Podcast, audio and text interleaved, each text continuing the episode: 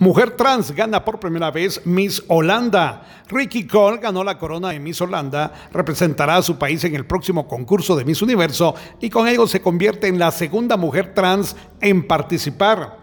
Miss Universo permite desde el 2012 que las mujeres transgénero puedan participar. La dueña del concurso es una mujer trans llamada Annie Japon, quien el año pasado ofreció un poderoso discurso de inclusión durante el evento. Ricky Cole es modelo y actriz, tiene 22 años y según ha contado en diversas entrevistas que su transición comenzó a los 8 años. A los 11 se cambió de nombre y a los 16 empezó el tratamiento para someterse a la cirugía de resignación de sexo. Ricky Cole será la segunda mujer trans en llegar a Miss Universo. La primera fue Ángela Ponce de España, quien concursó en el año 2018.